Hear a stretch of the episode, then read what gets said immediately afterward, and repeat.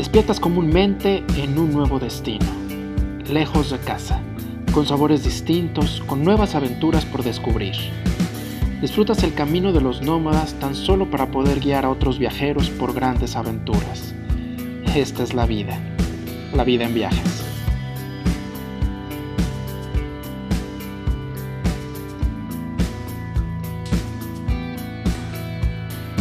En este episodio conversamos con Miguel Galicia, emprendedor, deportista y optimista.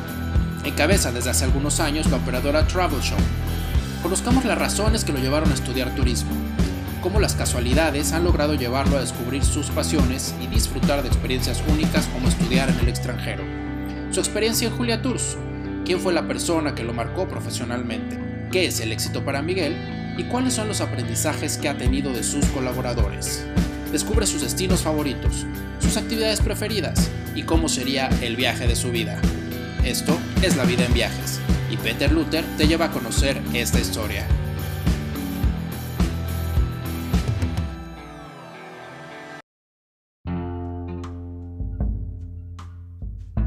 Hola, ¿qué tal? ¿Cómo están? Bienvenidos al podcast La Vida en Viajes.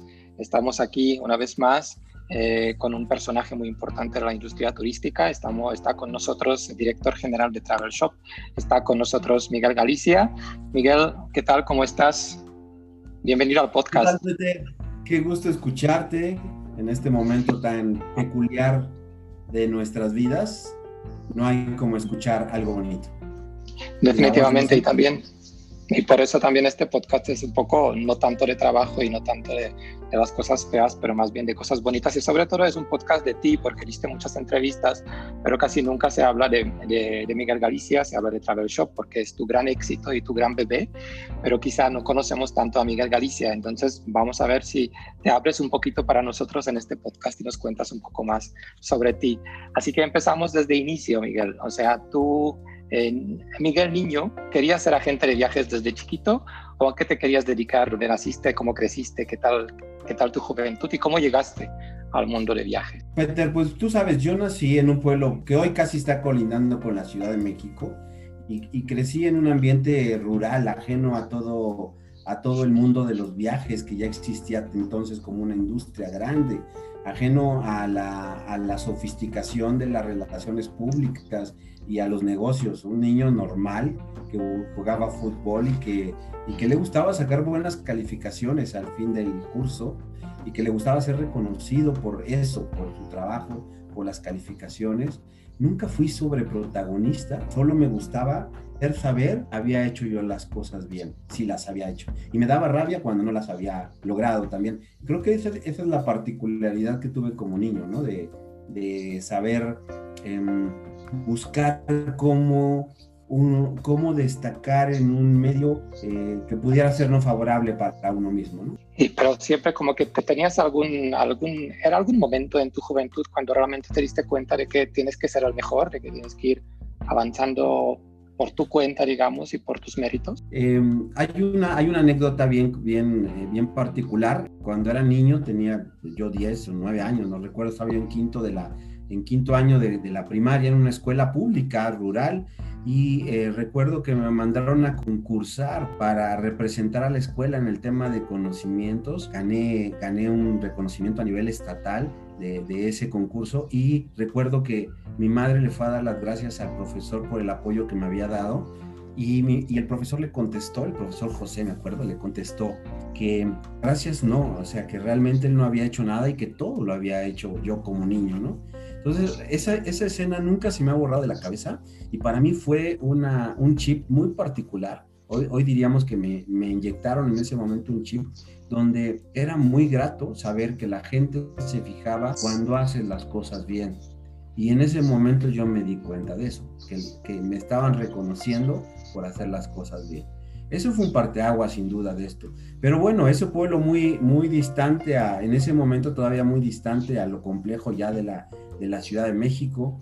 Este, después me vine a la Ciudad de México a estudiar en el, en el Instituto Politécnico Nacional, en la Escuela Superior de Turismo.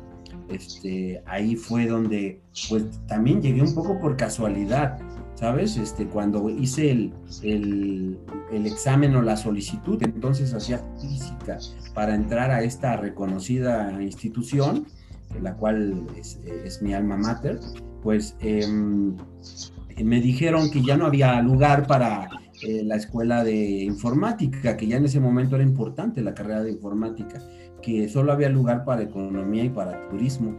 Y me, me hicieron decidirlo en tres segundos, economía o turismo. Y, y, yo dije, pues turismo, sí, turismo. Y, y, esa decisión tan, tan vana me hizo caer a la escuela de turismo, lo que son las cosas, ¿no? Son las casualidades de la vida que nos, que nos de alguna forma dirigen a cierto camino, ¿no? Pero tú, eh, el, ¿los estudios de turismo de alguna forma te sirvieron más adelante para tu carrera o la universidad era otra experiencia, no era tanto de, de lo que son estudios, sino la experiencia Mira, de la vida? Me costó trabajo entender que era mi profesión eso porque yo me veía diferente a los compañeros de la universidad. Ellos eran chicos más citadinos, más... Eh, de mayor edad, vivían en un mundo diferente, porque entonces el turismo era como esa, esa carrera de comodidad y de élite, no se entendía que el turismo es servicio, ¿no? Eh, sin embargo, aunque me costó un poco de trabajo los primeros semestres, entendí gradualmente que sí podía yo, que me gustaba, que siempre se me dio eh, se me dio fácil todo este tema de la geografía, de la historia, de la cultura, para mí es muy fácil saber una fecha o una distancia o un dato numérico cualquiera de, de, la geografía mundial, para mí es muy fácil.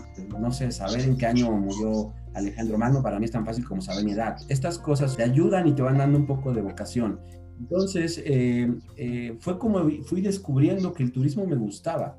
Terminé la, la, universidad muy pequeño, 21 años, con reconocimientos y todo, sin saber a lo que me iba a enfrentar, Peter. O sea, lo que venía eh, es, es, lo terrible, ¿no?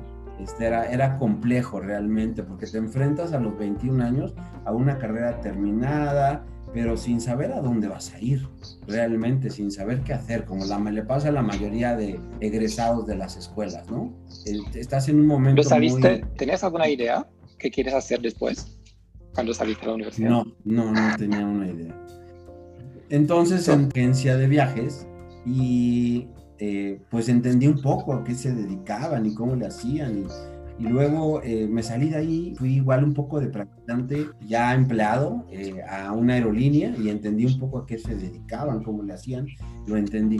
Pero no me acomodaba, pensé, esto me equivoqué y tengo que redirigir mi vida a otro lado. Y fue cuando, eh, pasando casualmente, mira, otra casualidad de la vida, este, pasé por la Embajada de España. Estaba en Polanco, si no me equivoco. Estaba yo caminando por allá. Y veo que um, estaba anunciado en un pizarrón que el gobierno español estaba asignando becas para irte a, a estudiar a España este, eh, eh, cosas relacionadas con turismo. Y yo dije, wow, esto yo quiero. Me metí y hice la aplicación, me hice la, la prueba. Eh, yo traía el reconocimiento este, de, parte de la universidad, del Instituto Politécnico Nacional, un promedio extraordinario, etcétera. Yo creo que todo eso me ayudó un poquito.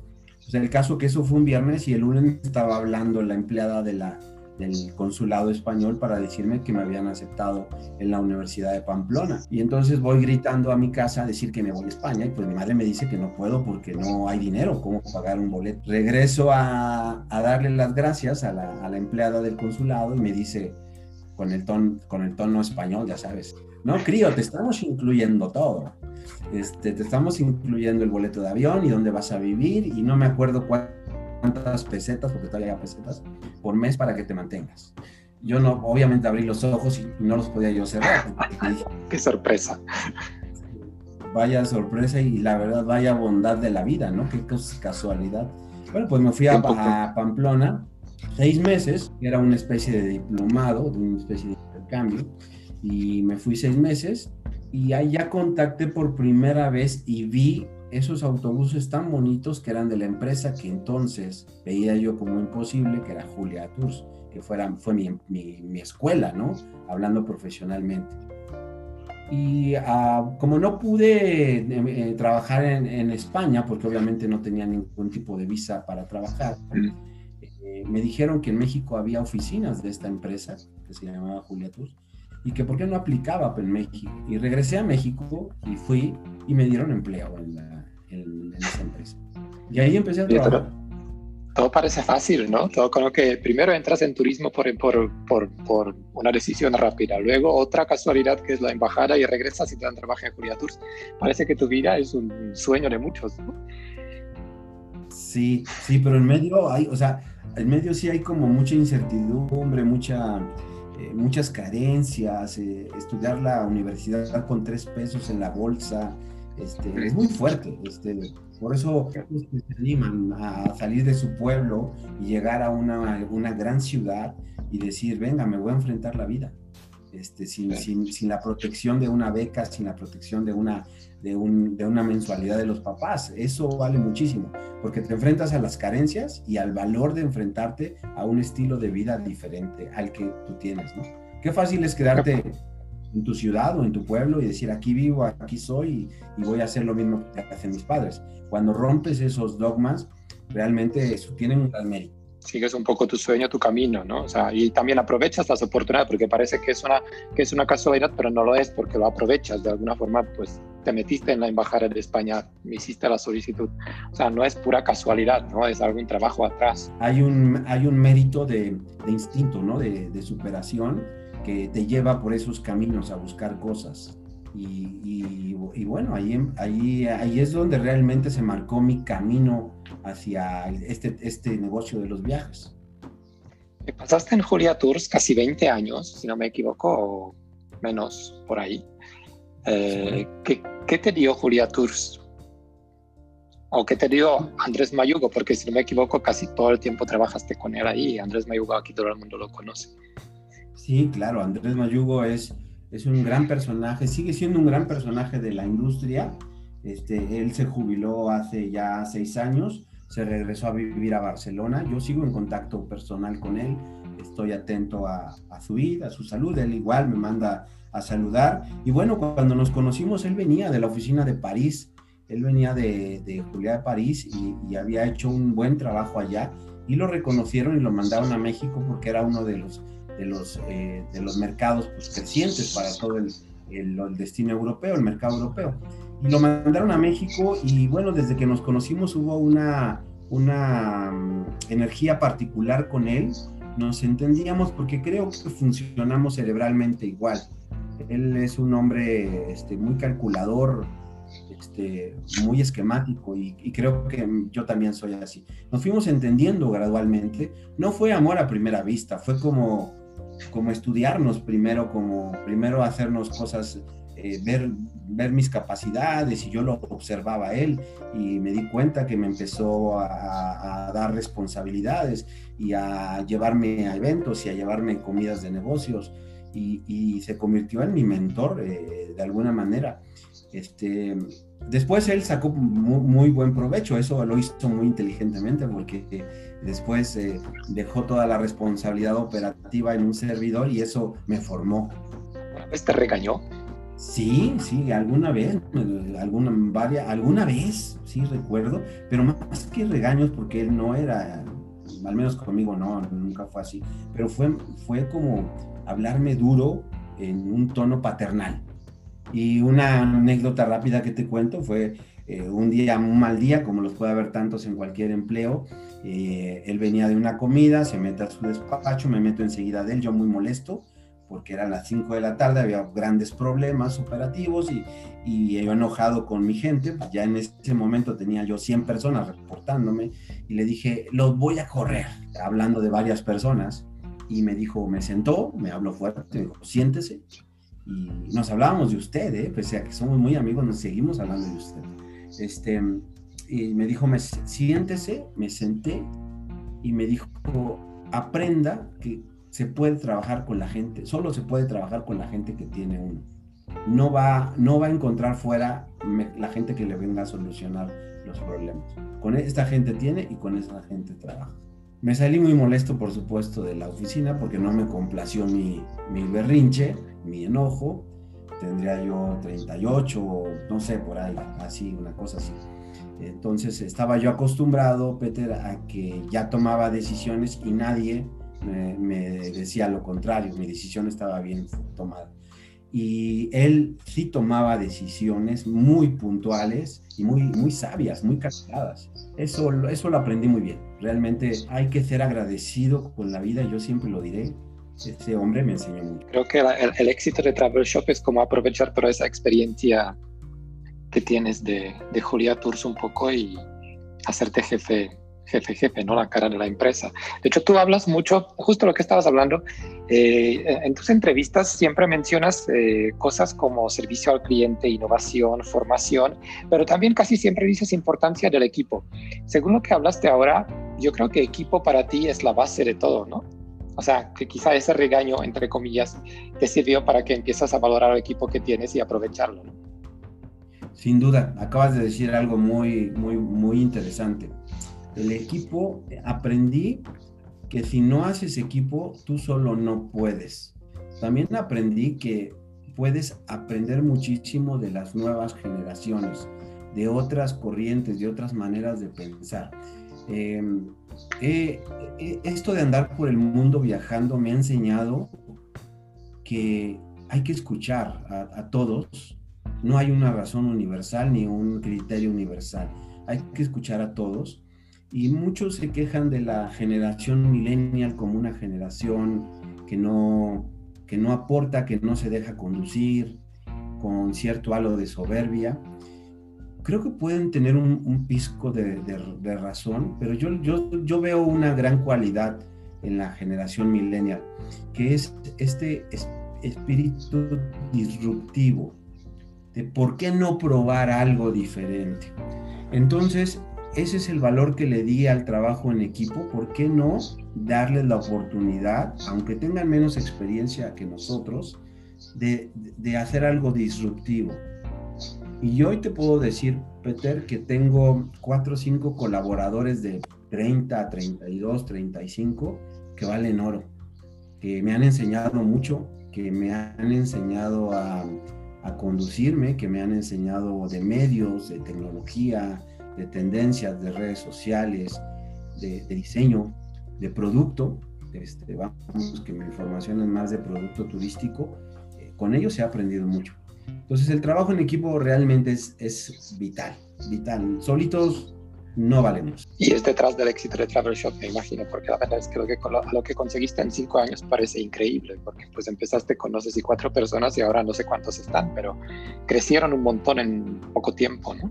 Sí, sí, como tú lo dices, sí crecimos mucho, es algo de lo que sería yo un, falsa modestia decirte que no me siento orgulloso. Sí me siento orgulloso del equipo, de la marca, de lo que hemos hecho, del concepto. Se ha trabajado, tú has visto, hemos trabajado muchísimo y yo le digo a toda la gente que, que quiere emprender un nuevo proyecto, una nueva marca, una nueva idea, que se olvide que se va a hacer rápido de éxito, que se olvide del éxito y de la lana un buen tiempo, porque van a va a venir muchos sacrificios, van a venir muchos cambios de opinión, eh, van a venir muchos momentos donde dices, no estoy haciendo las cosas bien, pero nunca dejes de caminar, ¿no? Por ahí hay un, poema, no sé, un pensamiento que dice, nunca dejes de hacer camino, ¿no? Entonces, este, ve, ve, pensando, cambiando y todo, pero no dejes de caminar. Ese es el, ese es, creo que es una buena sugerencia este, y, no, ver, no ver el objetivo como algo cuantificado, ¿no? Porque uno piensa, realmente confunde éxito con dinero, con, con pago, con ingreso a la persona. Realmente te puede, el éxito puede venir de muchas maneras. Y el conocimiento, el reconocimiento, el dinero, pueden ser unas, algunas de las formas que puede llegar eh, puedes entender que realmente estás haciendo las cosas bien. Con la edad te das cuenta de que eh, el, dinero es importante, obviamente, para que podamos vivir necesitamos dinero, pero creo que con la edad, eh, para mí, por ejemplo, es mucho más importante disfrutar lo que hago, o sea, que, que juntar las dos cosas, o sea, disfrutar, pero obviamente también tienes que ganar, pero si no disfrutas lo que haces, normalmente llega al fracaso. Definitivamente. Yo digo que la, la, la profesión el éxito solo llega con la vocación y la profesión. Olvidemos la palabra trabajo un poquito y, veamos por hacer lo que nos gusta hacer y solito la recompensa llamada dinero va a llegar. Aún el pintor más austero, podríamos leer historias de pintores, cantantes, escultores, que aparentemente vivieron una vida eh, austera económicamente, pero que estaban haciendo lo que les gustaba. Y tanto así que han trascendido a la historia, ¿no? Este, tantas historias de este tipo. Y yo, yo creo que es eso, si uno está pensando que el tener autos, casas y, vivir rodeado de comodidades es el éxito, pues creo que no, no, va, no va, va por ahí. ¿Y qué, ¿Y qué comentario tan oportuno en este momento, ¿no? Porque este momento que estamos viviendo nos está haciendo revalorar cuáles son los verdaderos eh, recompensas que te da la vida. Tener trabajo, salud, familia, este, poder estar ahorita hablando, realmente es una maravilla, ¿no, Peter? Y definitivamente también nos dio un poco la oportunidad de parar y pensar un poco cómo quieres seguir con tu vida, ¿no? Porque estábamos, quizá todos los que trabajamos en turismo, entre los viajes, trabajo y tal, de repente te das cuenta de que sigues tu vida y no tienes tiempo de parar, de tener todo y decir, a ver, el camino que estoy, por el que voy, es correcto, ¿no? Y creo que a todos nos dio la oportunidad de pararnos un poco y pensar en lo que realmente queremos en esta vida. De acuerdo, de acuerdo, realmente yo eh, cuando estoy hablando con colegas como tú en el día a día de cómo vamos, qué estamos haciendo, qué hemos logrado, eh, me detengo un poco y sobre todo les digo, ¿saben qué? Estamos aprendiendo mucho. El que no esté aprendiendo la lección, creo que ha perdido el tiempo estos siete meses. Estamos aprendiendo una lección personal y una lección profesional. Eh, mucha gente los va a perder y mucha gente ha perdido su empleo y ya le han coartado su futuro y, al chavo le han quitado la universidad o la escuela. En fin, muchos dramas. Entonces, en lugar de manifestarlos como dramas, hay que manifestarlos como enseñanzas de este momento, ¿no crees? Y yo creo que sí. De hecho, tú eres muy hablando así de cosas un poco de la vida, filosóficas y tal. Tú eres muy activo en las redes sociales y posteas muchas cosas que son muy interesantes. Así que si te parece, voy a leer algunas las que posteaste últimamente y vamos a comentarlas un poquito, porque yo creo que ese rango filosófico se nos da bastante bien. Olvidemos, olvidémonos un poco de viajes. Justo lo que estabas haciendo, eh, lo, que estabas diciendo ahora, posteaste hace poco eh, el pesimista de la dificultad en cada oportunidad, el optimista de la oportunidad en cada dificultad. ¿Tú eres pesimista o optimista? Yo creo que optimista, pero bueno, pregunto. Sí. Sí, yo, yo soy optimista. He aprendido a ser optimista, Peter, porque de repente eh, se, se quejaba, hay tantas cosas de qué quejarse, hasta de porque el día está nublado, frío, calor, o el tráfico, esa banalidad que, que, nos daba el día a día, eh, y de repente dices, wow, estoy vivo, vamos a buscarle la oportunidad a esto. Coincido contigo, es una cosa bastante, bastante importante y te facilita un poquito la vida si ves las cosas de forma más, más positiva que negativa, ¿no? Hay otra cosa que posteaste que me gustó mucho, que eh, dice, todos tenemos un don, el reto personal es descubrirlo y aprovecharlo al máximo. ¿Tú ya descubriste tu don? Tal vez sí, sí, he descubierto dones, pero sabes que estoy en un momento de vida que, que me siento con, en un equilibrio tan, tan, tan padre, tan maravilloso, donde tengo energía física, donde tengo agilidad mental y donde me rodea un halo de cierta sabiduría que te va dando la edad entonces, dices, ¿qué más sigue? Probablemente todavía no descubro todo de mí, ¿no? Peter, tú me conociste y yo no era una persona comercial ni de medios. muy lejos. Sí, sentado, sentado en la oficina trabajando con tu equipo, pero pues nada así, cosas públicas no mucho, ¿no? Claro, he, he, descubierto cosas como esas, cosas como el deporte. En los últimos años se me ha convertido en un placer el hacer ejercicio, no, no, créemelo, no es un tema de vanidad, es un tema de placer. Eh, ¿Es un placer o también una forma de relajarte? Porque si, em, si, corres, por ejemplo, dejas de pensar en cosas, o muchas veces se te ocurren ideas que si estás sentado en una oficina nunca se te van a ocurrir, ¿no? Entonces, deporte es relax, pero también... Tú lo sabes, o sea, el correr te oxigena el cerebro, tiene, tienes, tienes todo por, por hacer ahí, realmente. Yo el ejercicio lo empecé como como un refugio ante el estrés que tenía, ante cuidarte, no, no, no verte mal, etcétera, pero después vino el verdadero placer, que es el, que es como un refugio, como, como la gente que practica yoga, que es a hora o dos horas encuentran eh, las respuestas que estaban buscando probablemente durante todo el día. Sí, yo creo que es importante para un poco cambiarse al aire, ¿no? O sea, como que vas de la oficina al gimnasio. Oye, ¿cómo, cómo es el gimnasio ahora? ¿Tú haces ejercicio con cubreboca? Sí, em, no he tenido miedo de, no he tenido miedo de, de las, del regreso COVID a los gimnasios. Yo creo que, bueno, por un lado, tenemos que cuidar a nuestra gente, a la gente frágil en el tema de COVID, pero por otro lado tenemos que seguir adelante por cuidándonos, porque todo es empresa y los gimnasios son una empresa y tenemos que apoyarles y los restaurantes son una empresa y las agencias de viajes son una empresa y dan empleo. Entonces yo lo vi así, Peter. Y entonces estaba yo esperando que los gimnasios se abrieran. Yo dije, va a haber forma. Y las medidas que hoy hay en los gimnasios me parece que son las adecuadas. No aglomeración, llevo mi cubrebocas, mi propia toalla, mi propio spray para sanitizar el aparato que voy a tomar lo dejo y le doy otra roceada por educación hacia el prójimo. Y, bueno, hablo lo menos posible, no cantas, no, no, hagas que salgan este, aerosoles al aire que otra persona los vaya a absorber. Cuidar la distancia es muy oportuno. Si en el aparato vecino hay alguien, pues bueno, te vas al otro. Este, hacer menos cardio encerrado para no, por el tema de respirar y expeler aerosoles. Entonces, eh, pues cuidando esas, tomando esas precauciones. La verdad es que la gente que me he topado en los diferentes gimnasios que he ido, eh, la veo muy consciente del tema. Poca, poca gente la ha visto irresponsable. Eso es importante es importante y también es necesario, porque la verdad es que hay gente, yo por ejemplo hago ejercicio, hago ejercicio en casa, pero hay mucha gente que necesita ir al gimnasio para poder hacer ejercicio porque en la casa no lo pueden hacer por alguna razón. ¿no? Entonces creo que es bueno que se abrieron y también esa tensión que tenemos de los últimos 6, 7 meses de alguna forma sale, ¿no? Sale de ti y te, te, ayuda a relajar.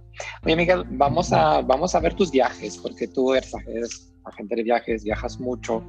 De hecho, creo que extrañas los viajes porque vi también en tus redes que últimamente posteabas cosas como nostalgias, eh, nostalgias de viajes o no, nostalgias de Face, no sé cómo lo llamas, y posteas viajes, o fotos de tus viajes. ¿Extrañas mucho viajar?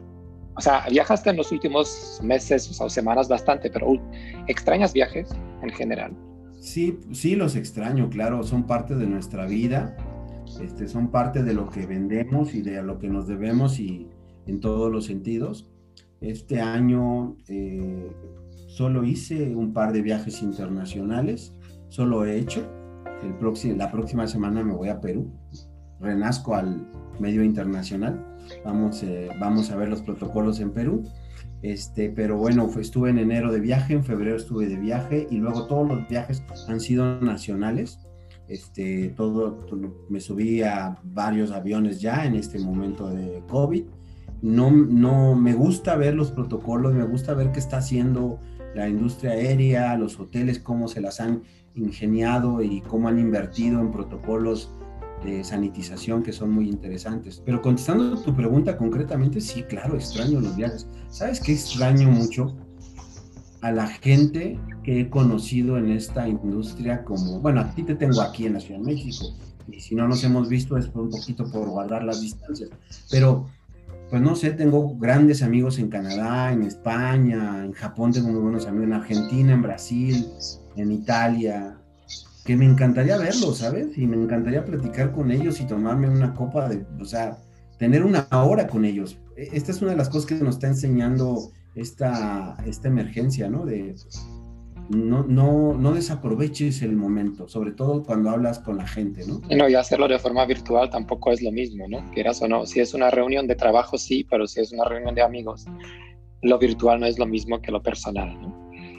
Definitivamente, este, creo que a nuestras generaciones X y baby boomers, inclusive a los, a los millennials, eh, les va a costar mucho trabajo sustituir el contacto personal con el virtual, por el virtual. Tal vez a la generación Z se le vuelva algo cotidiano, celebrar cumpleaños eh, de forma virtual, cantar las mañanitas de forma virtual, este, brindar el fin de año y la Navidad de forma, tal vez para ellos va a ser normal, pero por lo pronto para las tres generaciones que predominamos en, el mundo en este momento, nos va a costar mucho trabajo. Sí, yo creo que sí. De hecho, Miguel, ¿cuáles son tus destinos preferidos? ¿Tu destino preferido en México cuál es? Sí, pero hablamos de vacaciones, hablamos de tu vida, no hablamos de travel shop ni nada de esto. Tu destino, si te, si te dicen para este fin de semana podemos ir a un destino, podemos ir a cualquier lugar de México, ¿qué lugar escogieras? Mérida. Se me hace que Mérida y Yucatán en general son, son el refugio, bueno, aparte de de las zonas arqueológicas, los cenotes, los mayas, eh, eh, no sé, son, es una combinación de todo. Es tan hermoso ese lugar, tan, tan particular. Y sabes qué, qué amo de, de, Yucatán y de Mérida particular y de Yucatán en general, es la gente. Es imposible enojarte allá. La gente tan amable, tan paciente, tan educada, este, de verdad que vale oro. Yo siempre les digo a mis amigos allá en, Yucatán, es que cuiden esto. No permitan que nadie les robe esa paciencia, esa sonrisa, esa autenticidad para vestir, para hablar. Este, es, es un México muy particular, Yucatán. Creo que Yucatán y para mí Chiapas son como los destinos que son gente muy simpática, muchos lugares que visitar y todo. Y fuera de México, ¿dónde irías? No sé, admiro mucho Canadá por, porque es un país de vanguardia y, de, y hay un poco de todo, mucha naturaleza, que yo soy un fan de, la, de los árboles, los ríos, las plantas, etc. Eh, y al mismo tiempo una combinación con ciudades sustentables. Tal vez no son las más espectaculares del mundo como Vancouver o Montreal, no, no son ciudades que te impresionen, pero son tan sustentables, tan organizadas, que se te antoja estar ahí, caminar, te sientes seguro, es, es muy este, cosmopolita el ambiente, no sabes si hablar un, idioma u otro, realmente te sientes en casa. Y me gusta también mucho, mucho, me gusta, eh, me gusta la cultura árabe, amigo, me gusta, en general los países árabes los descubrí y casi los he recorrido todos o sea, bueno, los permitidos, ¿no? ¿Sabes? Arabia Saudita o, Irak, pues no, ¿verdad? Pero bueno, este, hablando de los Emiratos, de Jordania, de Túnez, de Marruecos, de Egipto. Hay como mucha diferencia ir a Dubái y ir a Túnez, por ejemplo, a Marruecos, ¿no? Como destinos árabes, pero muy diferentes. Muy, muy diferentes, este, muy diferentes en, sobre todo en términos económicos, ¿no? en la vida rutinaria, pero eh, al, fin de cuentas tienen esa, esa, coincidencia de religión, de idioma, de, no sé, se me hacen muy amables. Son gente que, necesitas conocer para entender su amabilidad, el que te inviten a su casa, el que te acabas, los acabas de conocer y te invitan a su casa, Por ejemplo. El respeto que tienen por la familia, el respeto que tienen por su religión, me gusta, soy un fan de, la cultura islámica en general. Como todos, puede tener sus puntos polémicos, pero también en la cristianidad los tenemos. Entonces, no me meto en eso. Prefiero, insisto, ver las cosas bonitas de las, de, sociedades y de los lugares a donde vas. ¿no? Está muy bien. ¿y cuál sería el viaje de tu vida? O sea, digamos, ahora tienes la oportunidad de hacer viaje de tu vida, tomar un mes sabático y hacer tu recorrido de tu vida. ¿Qué vas a hacer? O sea, no, no tanto destinos pueden ser actividades. ¿Qué es lo que tu viaje de tu vida? ¿Qué es lo que te imaginas?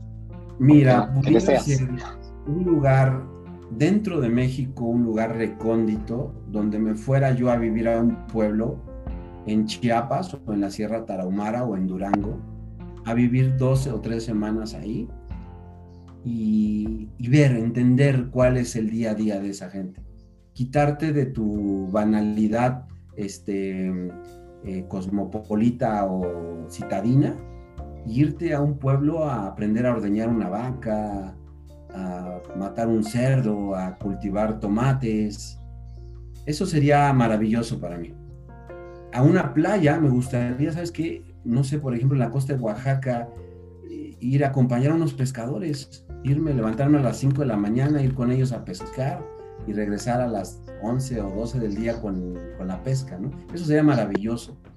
Si me viera yo en un plan sofisticado y un, y un viaje que te confieso tengo, tengo pendiente ahí, que me encantaría hacer, es el tren transiberiano. Me parece que debe ser toda una experiencia ver esos lugares tan recónditos del planeta, ¿no? Cuando vas, me vas a traer unos recuerdos de un pueblo que se llama Chita, porque ahí nació mi abuelo. ¿Ah, ¿Sí? sí, mi abuelo nació en Siberia. Ah, mira. sí, cerca del lago Baikal. Mi bisabuela era rusa y justo por ahí pasa la, el transiberiano. Así que ahí o te acompaño o me llevas en la maleta. te acompaño y ahí. hacer el tren transiberiano. Fíjate que eso no, pero iría contigo a un pueblito de Chiapas, vivir como dos semanas con la gente indígena, un poco así, trabajar en el campo y tal, y ver cómo viven, descubrir un poco la forma de cómo vive esa gente, o ir con los pescadores en la costa de Oaxaca, yo iría contigo inmediatamente. Con eso yo creo que son cosas que como que son cosas que descubres cosas nuevas y también eh, algo de ti, ¿no? Descubres cosas nuevas que están en ti, una vida normal. Oye, ¿hay algún viaje, algún destino, un viaje donde no querías ir y finalmente regresaste encantado? Algo que, digamos, ahí no voy y tuviste que ir por alguna razón y regresaste enamorado. De la India, amigo. Ese, esa frase de que la India la amas o la odias es verdad. Es verdad. Este, yo eh, nos invitó a la oficina, yo estando en, la otra empresa, en Julia Tours, la, pues, me dejaban todos los viajes rudos, tenía yo que ir a buscar producto, a negociar, y recuerdo perfectamente que iba a ser mi cumpleaños, estaba yo organizando una reunión de amigos ya, y nos llegó la invitación de la Oficina de Turismo de la India, con boleto incluido y tal, tal, tal. Y, este, y mi jefe, fue una de las cosas que sí me impuso, eh, de las pocas cosas que me impuso, me dijo, pues vaya usted. No, yo no puedo, yo tengo cumpleaños. No, sí, no hay, no hay más tiempo. Entonces me subí al avión con, con eh, hice la maleta con mala gana, me subí al avión con mala gana. Imagínate que no me había dado cuenta que el vuelo era México, Los Ángeles, Los Ángeles, Frankfurt, Frankfurt, Bombay, Bombay, Delhi. Cuando yo llegué a Delhi, yo no sabía si era día, noche, yo no sabía dónde tenía los pies, la cabeza, las manos. O sea, fueron como 40 horas de vuelo, ya no sé.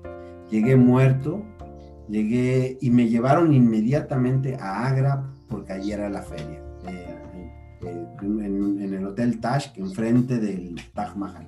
Te juro que lo último que quise ver es el Taj Mahal porque yo llegué odiando eh, estar en la India rodeado de flores, camellos, elefantes, bueyes, monos. Pues era una cosa terrible eso. Yo con dolor de cabeza, hambre, sueño, no sabía qué tenía. Y llegué y bueno, pues ya ahí de mala gana, me bañé, salí a las reuniones inmediatamente y conocí a, a que es, hoy es uno de mis brothers, de mis hermanos de no sangre, este, que me vio tan afligido y enojado que me empezó a consentir. Pasaron los días, hubo una química tan particular con Nitin, de verdad que siempre lo, lo, decimos como una gran historia de vida, porque aparte coincidimos en muchas cosas y, y lo, lo, vi tan amable conmigo, me quiso, tuvo tantas atenciones conmigo, me enseñó todo, me presentaba con todo el mundo, que pasaron los días, fueron 10 días, cuando terminó al, al, día anterior que, no, que tuve, teníamos que regresar, me vio la cara de triste, nostalgia y me dice, ¿qué tienes? Pues ya mañana me voy, le dije, ya me dice, no te quieres ir, ¿verdad? Y no, no me quiero ir. Es una, una experiencia de, te juro, Peter, amigos, que si yo hubiera tenido la posibilidad de quedarme, me, me quedaba en ese momento. Me había enamorado del destino me había enamorado de las atenciones de la gente, fue mucho más allá del buen trato de mi, de mi brother, ¿no? Fue, fue encontrar y ver tantas cosas, ver tanta felicidad, tanta gente tan necesitada y tan feliz. Y, bueno, es un, es un, viaje que a mí me marcó. Regresé a los tres años a la boda de Nitín. Eh, se casó y una boda maravillosa. ¿Cómo es la boda india? A ver, ¿cómo es la boda india con, un mexicano 600 invitados todo gigante, la comida gigante, la música, el baile, el color, las mujeres guapísimas, súper elegantes, eh, los hombres todos vestidos con, con, atuendos muy auténticos, muy coloridos, eh, la ajena por todos lados, los tatuajes, los velos, el baile, todo es muy sensual, este, los regalos, todo el mundo con regalos gigantescos, coloridos. Este, es muy auténtico. La verdad es que regresé a eso, a la boda de, de mi team. Y de ahí somos muy buenos amigos. Genial. Oye, terminamos la entrevista siempre con unas preguntas rápidas, que pueden ser más largas, depende, depende de tus respuestas, pero un poco preguntas, vamos a ver cómo vas a, vas a ir contestando. Son sencillas. ¿Eres de cerveza o de vino? Vino. Blanco tinto. Tinto Malbec. Perfecto. ¿Comida mexicana o peruana? Eh, mexicana.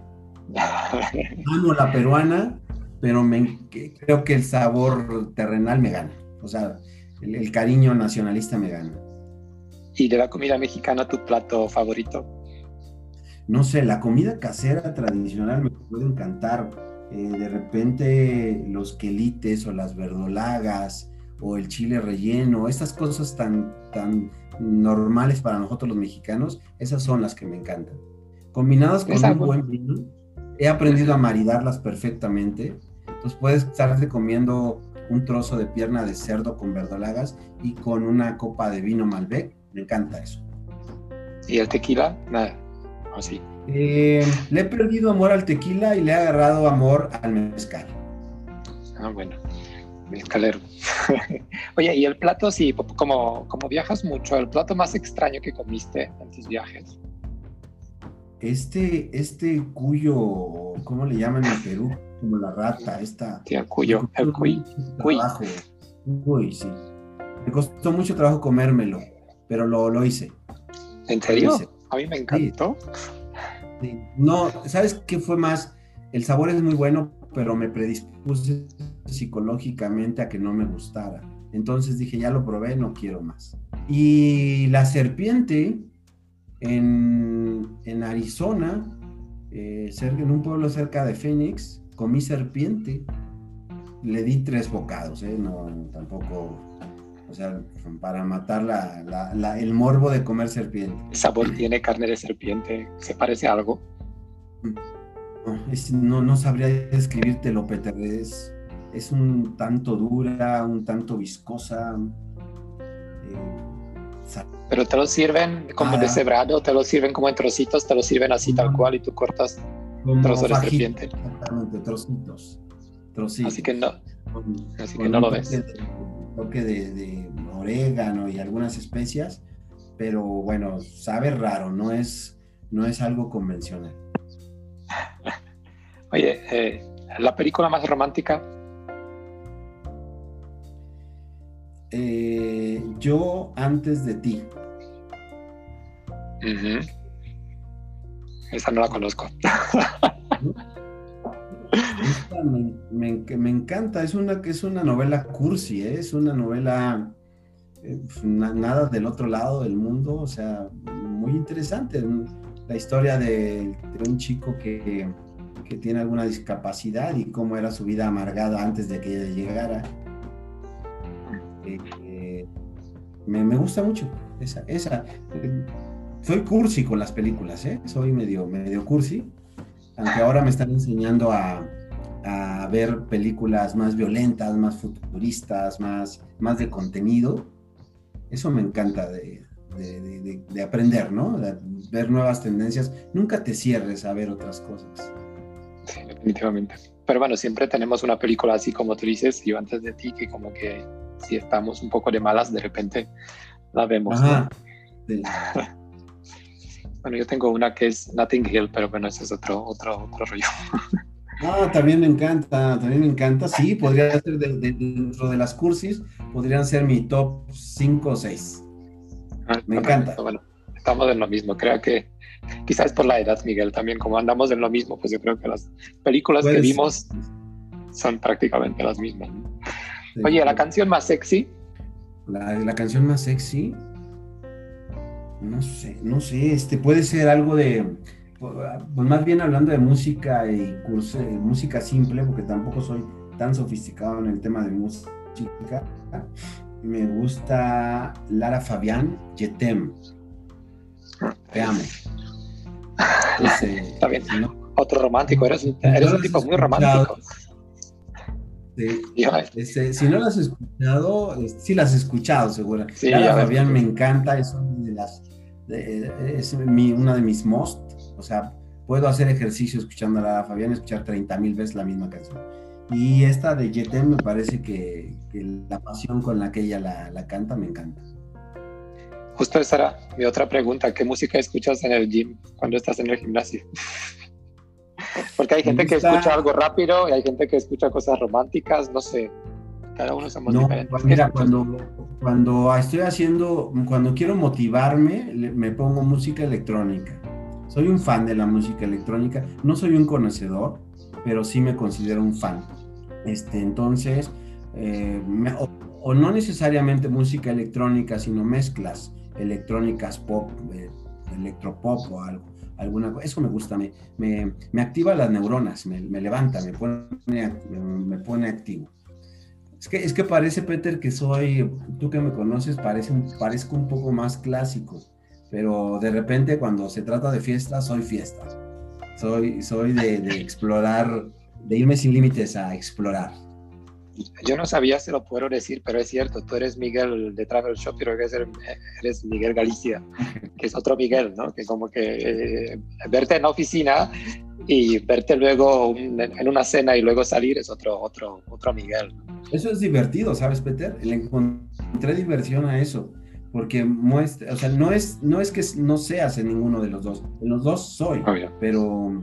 Eh, eh, vamos, en, un, en alguno no me doy la libertad por respeto de expresar ciertas cosas, ¿no?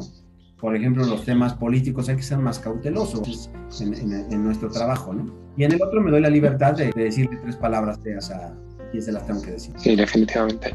Oye, Miguel, ¿y tu fin de semana perfecto? ¿Cuál sería? No hablamos de tu fin de semana, cuando no quieres trabajar, quieres desconectarte, ¿cómo es pasar tu fin de semana ideal. Tengo una casa fuera de la ciudad, en Texcoco, este, una casa con un jardín muy grande. Me encanta, me encantan las plantas, los árboles, la casa misma. Me encanta ir a comprar una maceta y ponerla y, o sembrar un árbol o podar un árbol y luego comer algo ahí enfrente de este enfrente del jardín con mi pareja. Eso es ideal para mí, es ideal. De hecho, a, las fotos que vi de tu casa sí son muy bonitas y pareces un gran jardinero. Bueno, todo, se ve, todo se ve perfecto ahí. Pero ayudo, ayudo, digamos, en el concepto. Eh, para terminar la entrevista, otra, otra cosa que tú posteaste en tu Facebook, que creo que de todo lo que hablamos es lo que mejor te define, o tú me dices si es la filosofía de tu vida o no, pero a mí como que me encaja mucho contigo. Posteaste algo que dice, a la vida es un regalo y no quiero desperdiciarlo. Nunca se sabe con lo que uno se va a encontrar. Se aprende a tomar la vida como viene, algo que valga cada día. Eso dijo el chico de Titanic, de la película, y creo que según todo lo que hablamos, es, podría ser tu filosofía de la vida. Sí, un día, eh, aunque he visto como tres veces la película que me gusta, eh, un día con varias copas de vino y se volvió un poco mi filosofía de vida. Solo, solo existe el hoy. Sí, se vale pensar en el futuro, recordar el pasado, pero creo que solo estamos hoy, Peter. Hay que, hay que disfrutar esta plática, hay que disfrutarla, el verte, el escucharte, el, platicar, el poder hablar. es, Solo, solo el hoy cuenta, ¿no? El ahora, el ahora cuenta. Y sabes, Peter, esto me ha ayudado mucho a enfrentar esta situación. No hagas grandes planes. Mejor todos los días haz lo mejor que puedas hacer. Y hazlo con, con amor, con pasión, con ganas. Transmite cosas positivas. Nos hace falta eso, ¿eh? Definitivamente. Oye, creo que este es el punto perfecto después de, este, de, esta entrevista. Terminamos justo con algo que creo que es muy importante en esos momentos. Vivir, vivir la vida, vivirla hoy y disfrutarla también. Así que Miguel, muchísimas gracias por la entrevista. Eh, el tiempo pasó muy rápido. Creo que podríamos aquí charlar muchísimo tiempo más. Y muchas gracias, mucha suerte con Travel Shop, mucha suerte en tu vida personal. Y yo espero que con todo esto te acercamos un poquito más a la gente y que también ahora saben quién está detrás del éxito de Travel Shop. Así que muchísimas gracias y espero que más adelante podremos grabar otro podcast y hablar de otras cosas de la vida. Así que muchas gracias, Miguel. A todos los que nos escucharon, muchísimas gracias. Este es el podcast La Vida en Viajes. Los espero en el siguiente capítulo. Cualquier sugerencia que tienen, pues ya saben, tenemos el correo la vida en viajes estrategiamx.com. Así que hasta la próxima. Muchas gracias.